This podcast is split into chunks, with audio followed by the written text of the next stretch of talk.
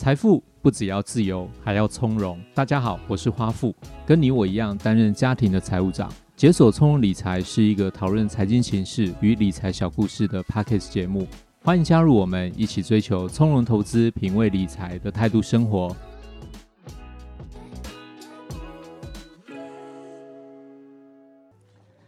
大家好，我是花富，欢迎收听解锁从容理财。今天我有一个比较特别的想法跟题目。我想要直接请教，而且挑战一下鼠哥，我们就请鼠哥先跟大家打一下招呼，好不好？嗯，华富好，大家好。好，我今天就直接单刀直入了，好不好？好啊，可以啊，直接挑战哦，没问题。好，那你能够单脚站在椅子上站多久？单脚站在椅子上，对，那要看那个诱因有多大。好了好了，不要这样，不要这样。好，我我想要问一下鼠哥，多头市场怎么赔钱？你当分析师这么久，你有没有遇过人家请教过你这个问题？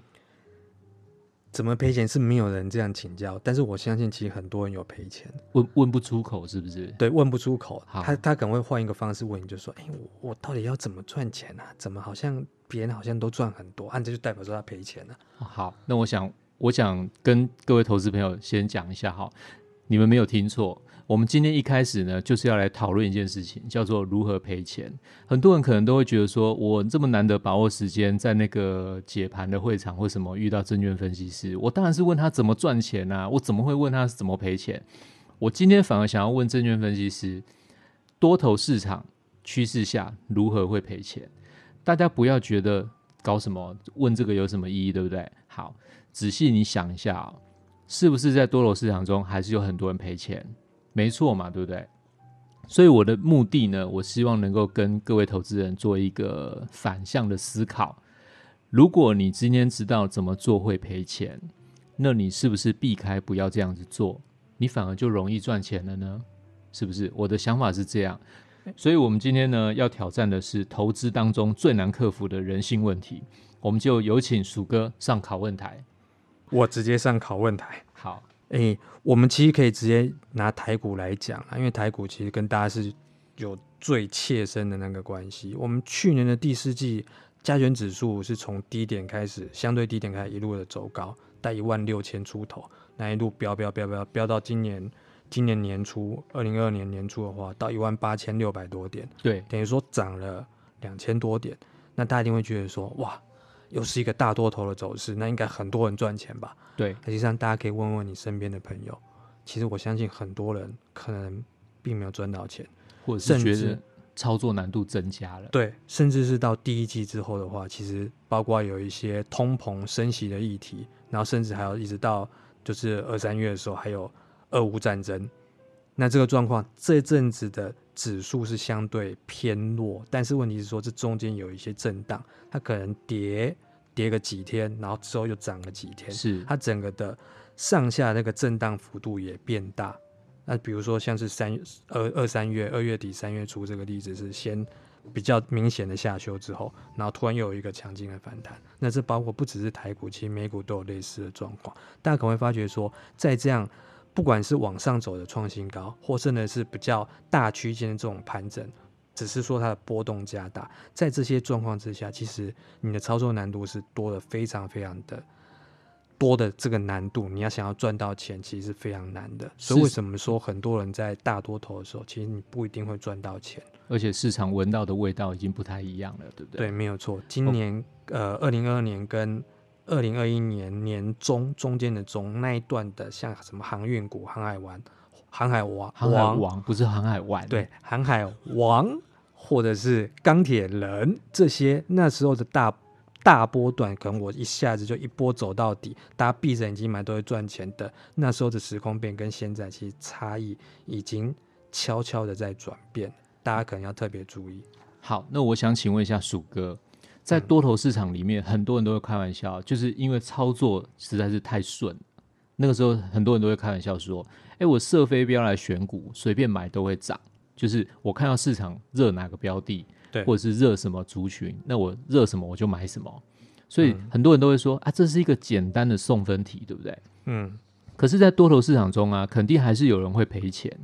眼巴巴看着别人在赚钱，甚至吃饭的时候呢，就在旁边不讲话、翘嘴啊，不不不想参与大家的话题啊。那请你谈一下好不好？多头市场中要赔钱是到底怎么做到的？其实我可以直接跟大家先讲一个名词，有一个名词叫做盘整。啊，其实呢，盘整的意思就是说，我没有明确的向上或是向下的趋势。那可能不管是指数或者说个股，它的股价或是指数在区间那个表现，就大概就是一个一个高也过不去，低也下不去的一个、嗯、一个区间当中去做一个震荡。是啊，其实像我们今年的第一季，虽然市场上在前两个月看起来是偏盘跌的状况，然后到二月底的时候，又刚刚有讲的，又有又有一波到大跌，但是到了三月中下旬，又有一波强力的反弹，因为美股整个反弹回来，看起来是有点类似打了一个双脚的底之后，大家好像觉得，哎，怎么怎么上上下下上上下下，好像一下子做多也不对，做空也不对，那就套一句股民喜欢用的术语嘛。就是好像一直在被双八，嗯，做多也被扒，做空也被扒，多空双八，那可能很多投资朋友会觉得很困惑，不知道该怎么做。那偏偏像类似这种比较大区间整理，或者说我们称为盘整的这种阶段，其实在交易里面其实占了大部分的时间。是没错，没错。对，因为我们投资人可能会有一个印象，就是说，哎，我只记得我有一波狂涨，航海王哦，二零二一年的什么时间有一段时间大涨。对，问题是说大家只记得。大涨或是大跌的那一段，可忘记了，其实我们在交易的时间里面，其实绝大部分，甚至可能高达七八成以上，真的可能更多都是在盘整，其实在盘整。所以，所以就为什么是大家只记得说狂涨的那一段，可是没有记得说盘整的那一段？那你可能说你一下做空或做多，你可能追高也不对，杀低也不对。所以这才是说为什么我们很多投资的研究都会虽然讲说，我们要遵守纪律。我们要适当的停损，也就是说，你的投资万一你找的方向不对，或甚至它根本没有方向，你自以为有方向的时候，你要保护你自己原来投入的本金，你可能就必须要先遵守纪律去退场。所以很多投资人会去设停损，那你可能达到停损状况，你可能就先出场去观望，以免说万一你遇到是一个明显的跌势的时候，你可能就一路跌下去。所以大家会知道说。太弱留强呢，你才能对表现不好的股票止血。然后，如果你留的是强，它要继续强，你才有机会跟着强势股去获得更大的资本利的。大家都知道，讲都知道这个道理，但是这种东西会有点违反人性呢。因为一般人你可能会觉得，实物上，如果你账面有出现亏损的时候，你一定会觉得，呃，你吃饭可能有点吃不下。那这时候还要你停损，你要落实成你实际上。银行户头真的钱减少的时候，实际上这种亏损，大家肯定就会想说啊，我再撑一下，就撑到一下，嗯、看他有没有机会反弹嘛。对，那你这时候就说啊，我钱账上我只要没卖掉，它就不是亏损。然后反过来，你可能会把它说啊，那我账上我另外有个获利的标的，我先卖掉，感觉让我我赚到钱了。对，我可能账面上我有一档股票亏了两万块，很痛苦，然后另外一档赚两千块，我很高兴。那我就把那两千块卖掉，说，哎、欸，我账上多两千，对不对？那跟可我我那个我就先亏损两万块，我就不看。那实际上投资人大部分这种期待，就反过来就变成说你是太强流落，你就想说我等到回本的那一天，如果它真的能回本，我就没有赔。但是我先卖掉已经涨的，我没有留强，对我可能觉得说赚两千块我就很开心，我就可以让自己吃一顿大餐。对，可是这个东西就是。怎么跟我们投资一般来人家讲的泰弱留强纪律又不一样？是，所以你知道是一回事，你做是一回事。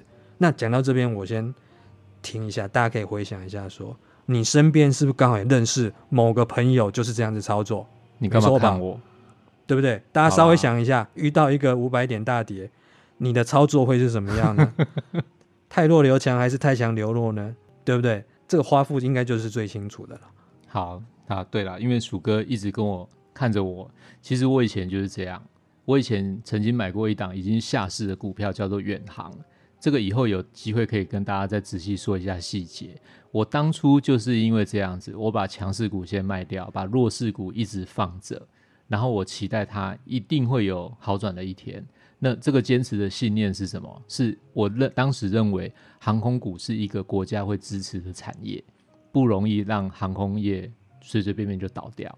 好，结果嘞，结果就是如鼠哥刚刚讲了，他还是倒了，他还是倒，他就是跟壁纸一样，就是这样。所以，呃，所以这怎么跟大家讲呢？就是说，大家不要自动诠释，它好就是好，它不好就是不好。当不好的时候，市场资金就会告诉你这一家公司变不好了。有的时候你可能会说，这是不是一个市场热钱或者什么？但是很奇怪的就是，市场会产生一个共识。那这个共识呢，一定会超过你自己对它的认识。所以我当初就是发现了有不对，可是我还是自己去诠释它，说它是个好的公司。所以最后呢，我怎么样？我就太强落袋，然后告诉自己，我每个月都有一点不错的获利，然后我就流落期待它回本。结果最后就是下市。所以这个经验也是蛮有趣的。没关系的，华富，恭喜你。其实我们这样可以确定，其实你是正常的人类。好，因为只要是人类就会这样子，这没有什么好觉得不好意思。Okay, 因为除我觉得大部分的人呢、啊，投资朋友，你可能你要透过长时间的一个纪律的训练跟经验，甚至面对每一次不同的挑战跟挣扎，你才能慢慢的把这种投资判断，就是内化成自己真正能够确实的做到。汰弱留强这件事情，所以这个东西其实需要两个条件。第一个就是你要时间，你要经过那些经验去慢慢的内化这种投资判断。啊，第一个就是说，因为你经过这些时间，你经过很多次这种可能不是那么愉快的失败经验，所以你需要的是学费。所以你有没有发现？太弱留强，其实大家都知道，只是人类通常都很难做到。嗯，没有错，没有错。好，那我稍微理解一下，刚刚鼠哥跟我们谈到这些哦，为什么多头市场中大家还会赔钱的原因，主要是因为大多数人都这么做，他把账面上获利的股票卖掉，那反而是账面上亏损的股票呢，我会留着，甚至是往下做一个摊平。结果呢是什么？结果可能变成越摊越平。而不是针对于弱势的股票，那做出克服人性的停损动作。所以，当你没有这样做的时候呢，你就很遗憾的进入一个轨道。什么轨道？报酬有限、损失无限的轨道。那在这个盘整的趋势下，因为刚刚鼠哥有跟我们提到嘛，他说一年当中呢，你最没有印象的、最没有存在感的，就是盘整的时候。因为盘整的时候你没有感觉，可是偏偏如果你进入了这个报酬有限、损失无限的轨道当中，在盘整走势下，很容易就变成负报酬，对不对？对。所以因此，如果投资朋友你是以资本利得为目的啊，投入股市的话呢，假设是这个前提，那你就要记得克服人性上面要设立停损甚至停利的这个机制，你一定要先去做到这件事情哦。的确是不容易抓到高低点，但是相信这个赚钱的胜率可能就会高出许多。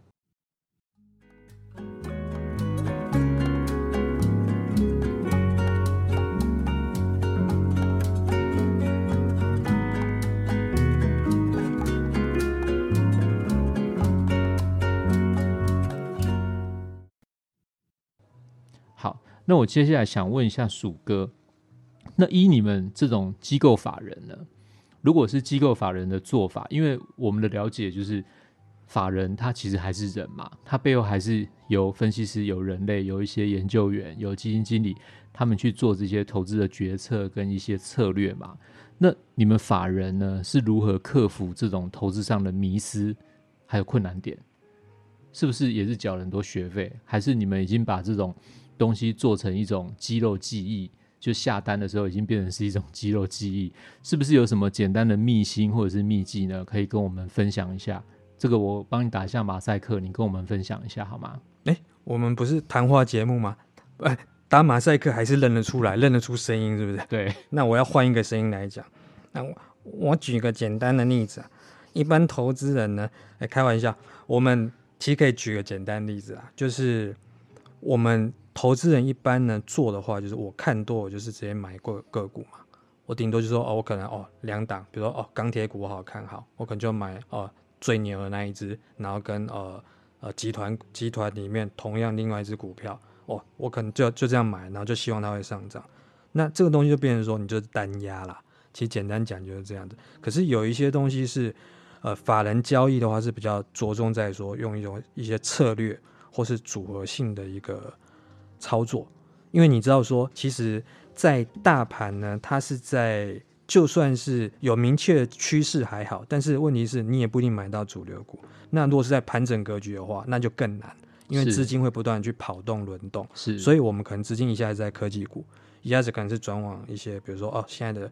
股东会忘记钱啊，我可能高值率、高配息的这些股票。是，那可能隔了突然又回到哎、欸，最近原物料的，或者说、欸、比如说航运股，所以说钱是流动的，就是 smart money，它可能会在不同的族群去流流流窜，尤其是现在因为又有限股当中这个台股交易的这个机制是越来越灵活，所以变成说你每个族群的轮动机会都不一样，资金会这样到处的乱跑乱窜。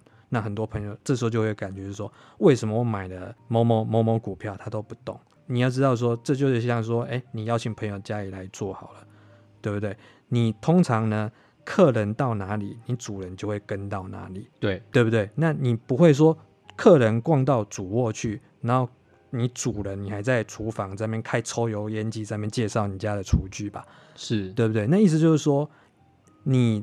的东西就是你要跟随市场的这个资金在走，不断的这个流动，客人在哪，你主人也在哪，你不会说两个人在不同的地方，否则你可能就遇到说，哎，为什么我这个东西都不动？因为你没有跟上去，对，没有跟到那个主流，那没有跟到说资金这样流动这种趋势，是是是，对，那这个东西其实是很多主动型投资人常会遇到一个问题。那机构法人的话，其实就刚刚讲。你策略性的交易，你组合式的交易，你可能就用一些配对的方式来看能不能提升你的获利，或者说把你的风险锁定在一定的区间。讲的简单一点，就是说我可能会做一个相对强跟相对弱的股票的一个配对。那这个东西概念是什么？就有点类似说，哎，万一我。哎，整个大环境是往往上涨，因为你有配到相对强的股票，它涨幅就会比较大。对，那万一呢，它波动一大，突然又一个转折往下的话，啊，不好意思，我有空到一个相对弱的股票，是，或者说我可能用有一些期货选择权去搭配操作，我可以反而在下跌的时候，我反而去锁住，或是下跌的时候，我弱的股票跌更多，对不对？我可能强的股票跌的没那么多，我没赚到钱，但是我因为空到弱的股票了。所以我可能用借由这样的方式去做一些组合式的策略交易，我可能可以相对的更更精确，或是更有策略性的去锁定某些我在不同的情境之下遇到的股价波动，我可能还还是可以从中获利。但这东西就有点复杂了，这、不是一般投资人你可以做的这种多空配对、这种强弱配对的这种方式，或甚至是一篮子股票跟另外一篮子股票的这种。不同的配对的这种交易，甚至是股票跟债券不同的这种配置，这种东西其实牵涉到你需要的一些财务知识跟一些财务做的交易策略，其实是很花时间跟精神去研究。这样的做法就是为了要控制一个风险，但报酬率可能不会像一般投资人觉得说我押对了，比如说去年的航运股，嗯，一飞冲天，是，是，但大家没有想到说它下来转折，其实也是一飞，啊、呃，是冲地，是往下冲啊，对，对啊，所以这个东西变成是说。